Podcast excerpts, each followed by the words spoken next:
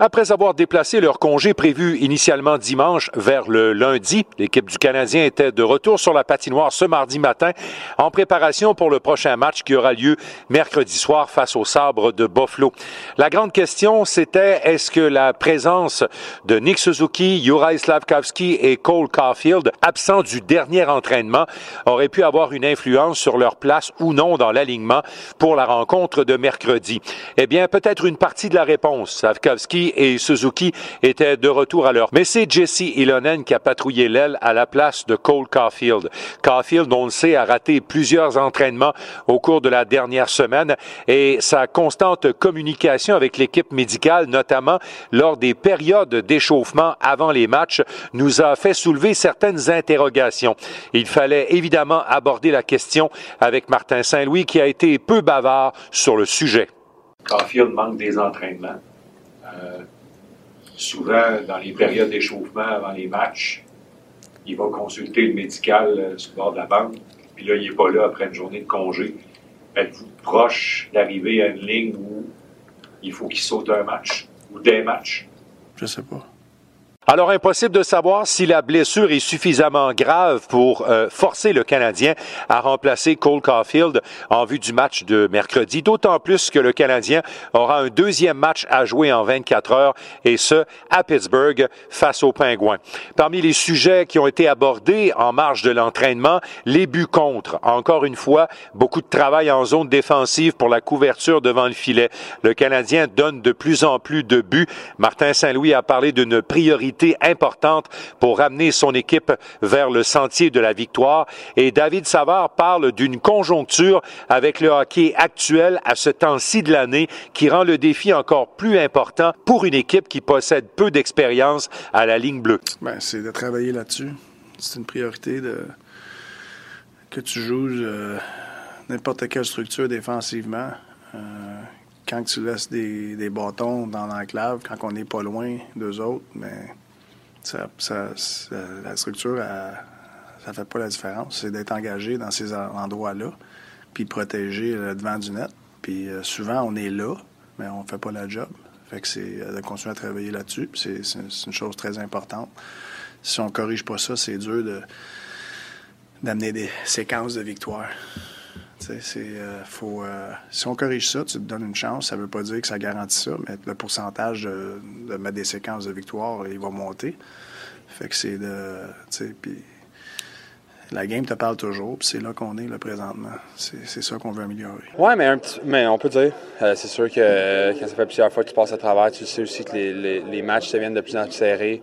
Euh, chaque jeu est important, des choses comme ça. Les erreurs euh, coûtent plus cher. Donc, il va falloir faire attention. Mais en même temps, je pense qu'on a pris de l'expérience l'an dernier.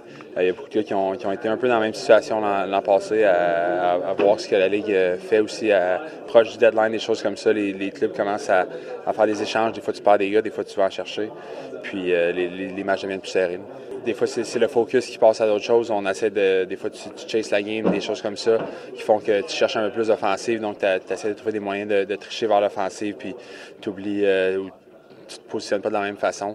Euh, je pense qu'il faut vraiment euh, remettre notre, focus sur euh, bien jouer défensivement, jouer une game de playoff qui est complète, qui, qui en premier, on, on, s'arrange pour pas se faire scorer, puis après ça, les, les, chances de marquer vont arriver. Blessé lors du match contre les Blues le dimanche du Super Bowl, Jordan Harris est de retour maintenant avec ses coéquipiers. Il a eu le feu vert pour les contacts physiques. C'est une deuxième commotion cérébrale pour lui. Il a commenté la mise en échec dont il a été victime, celle que lui a servi Sam Blais des Blues de Saint-Louis sur les circonstances, qu'est-ce qu'il retient de la légalité ou non de cette mise en échec, et surtout le mot commotion cérébrale, un mot qui devient difficile à entendre pour des athlètes qui maintenant sont informés sur les conséquences que ça peut avoir sur leur santé à long terme. It's tough. I honestly haven't seen the clip in full speed. Like I, really didn't want to watch it. Um, but I mean, like you, you can break down that stuff and throw it in slow motion. It happens so quick. Like it's hockey. Um, it's unfortunate what happened. You know, like um, you know, I still have like a little, little bruise on my cheek. um, but it could have been worse. Like I didn't lose any teeth, and I know some people deal with concussion symptoms for weeks and months, and so um, just happy to be back playing. You know, it's a good question. I, I think it's just kind of what you sign up for, right? And, and we're lucky to be able to play this sport every single day. And, and I've had a concussion in the past. I know, like you asked around the locker room and in hockey in general, and, and a lot of people have had concussions or, you know, little dings or, you know, they get the bell rung. Um, and it happens, you know, in a contact sport. Sport like hockey, um, again, like, you don't want to see it happen to anyone. Um, chances are it's going to happen, you know, when you when you play for this long and against, you know, the size and the strength of, of the players that we play against. Um, but again, you just try to take care of yourself. Like I feel like if you're proactive with, you know, taking vitamins and, and just treating your body well, I feel like that can help with the recovery process. And, and then you just hope that you know you don't have anything D'autre part, Josh Anderson se trouve actuellement dans une autre léthargie. C'est presque une saison à oublier à ce stade-ci pour l'ailier Anderson qui peine à produire avec régularité. Anderson se trouvait à l'entraînement d'aujourd'hui en compagnie d'Alex Newhook et de Joshua Roy. On peut donc penser qu'il rejoindra ces deux attaquants pour le match de mercredi. Questionné sur cette nouvelle disette, Anderson a répondu une fois de plus à des questions concernant son utilité directe avec l'équipe et Martin Saint-Louis a de nouveau réitéré son soutien envers l'un des attaquants qui a le plus de difficultés à justifier sa place dans l'alignement. Yeah, I don't know. I'm trying to find ways, uh, to get out of that. Um, you know, but uh, you know, right now I'm I'm trying to just focus on you know, you know, give more room to my line mates and, and try to go to the net and um, you know maybe score a dirty one when I can. Big point right now is um, you know trying to worry about my defensive game and, and you know try not to get scored on. You know the player I am and, and being physical. Um, you know at times and, and trying to create energy for our team and um, I think I'm just trying to you know focus on that point, be a north-south player and um, create energy and, and obviously um, be strong in my defensive. Je sais pas si c'est plus difficile de prédire. C'est sûr, euh, l'année n'est pas finie. Mais jusqu'à date, euh, euh, je pense que Josh, c'est un petit peu sa, constance. Fait que tu sais c'est quoi que tu peux avoir. Comme je trouvais qu'il s'était retrouvé, il s'est blessé, il a manqué du temps, puis c'est pas facile de manquer du temps dans ce ligue-là. Puis là, tu reviens. Euh, puis les choses sont un petit peu différentes. Euh, côté avec qui qui joue quand il revient, euh, les blessures qu'on a eues. Euh, mais euh, en général, comme on sait que c'est qu'il est capable de faire, Josh. C'est d'essayer de, de l'aider d'être sa meilleure version. C'est la période des rumeurs. À quelques semaines de la date limite des échanges, un cas est toujours au centre des discussions. Et comme Jake Allen l'a dit, il se sent au centre des discussions depuis le mois d'octobre.